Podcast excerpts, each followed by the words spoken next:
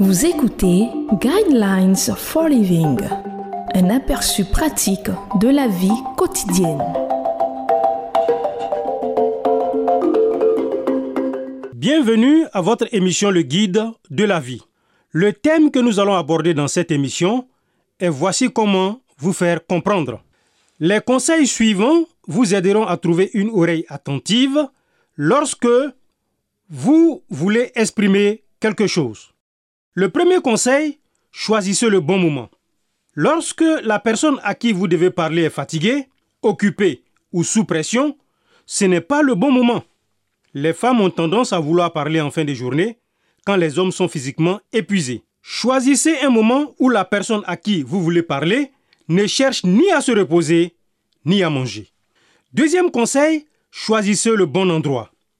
Il ne faut jamais se disputer devant ses enfants. Les enfants se trouvent sous les tirs croisés et sont blessés émotionnellement. Ils ne veulent pas choisir entre le côté de maman et le côté de papa. Il est beaucoup plus opportun de parler des problèmes de famille lorsqu'on se détend en fin de journée autour d'une tasse de café plutôt qu'au moment où votre mari ou femme franchit le pas de la porte de retour de son voyage d'affaires. Troisième conseil, choisissez les bons moments. En d'autres termes, Pensez à la manière dont vous répondriez si vous entendiez ce que vous allez dire. Certains propos sont incendiaires et garantissent l'affrontement. Quatrième conseil, choisissez la bonne attitude. Et comment faire cela? Priez au sujet de ce qui vous tracasse. Réfléchissez ensuite aux implications. Est-il vraiment important d'avoir le dernier mot dans chacune des disputes?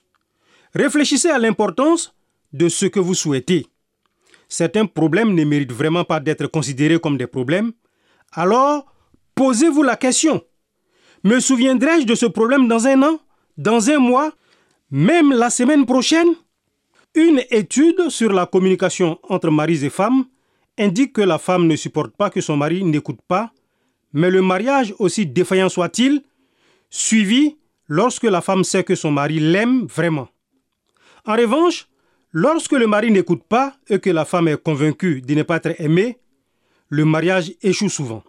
Cinquième conseil, choisissez le volume sonore adapté. Beaucoup de personnes pensent à tort que parler plus fort les rend plus efficaces dans leur communication. Non. Cela ne fait qu'augmenter leur pression artérielle, ce qui n'est bon pour personne. On observe souvent cela lorsqu'on voyage à l'étranger. Parfois, les gens qui ne comprennent pas ce qu'une autre personne leur dit répètent simplement la question ou disent la même chose de plus en plus fort après chaque tentative échouée.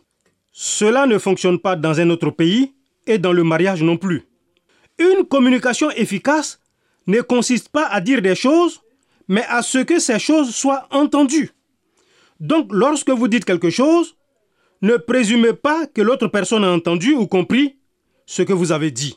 Parfois, répéter les choses d'une autre façon évite les confusions et parfois dire OK, revenons sur ce que nous avons décidé. Suffit de vous aider à vous rendre compte que ce que vous avez dit n'est pas ce que l'autre personne a entendu. Est-ce que c'est clair? Super Maintenant, on se comprend.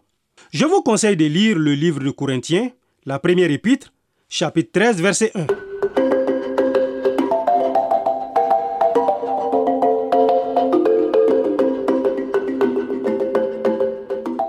Venez de suivre Guidelines for Living. Pour en savoir plus sur l'émission, veuillez contacter la station que vous écoutez.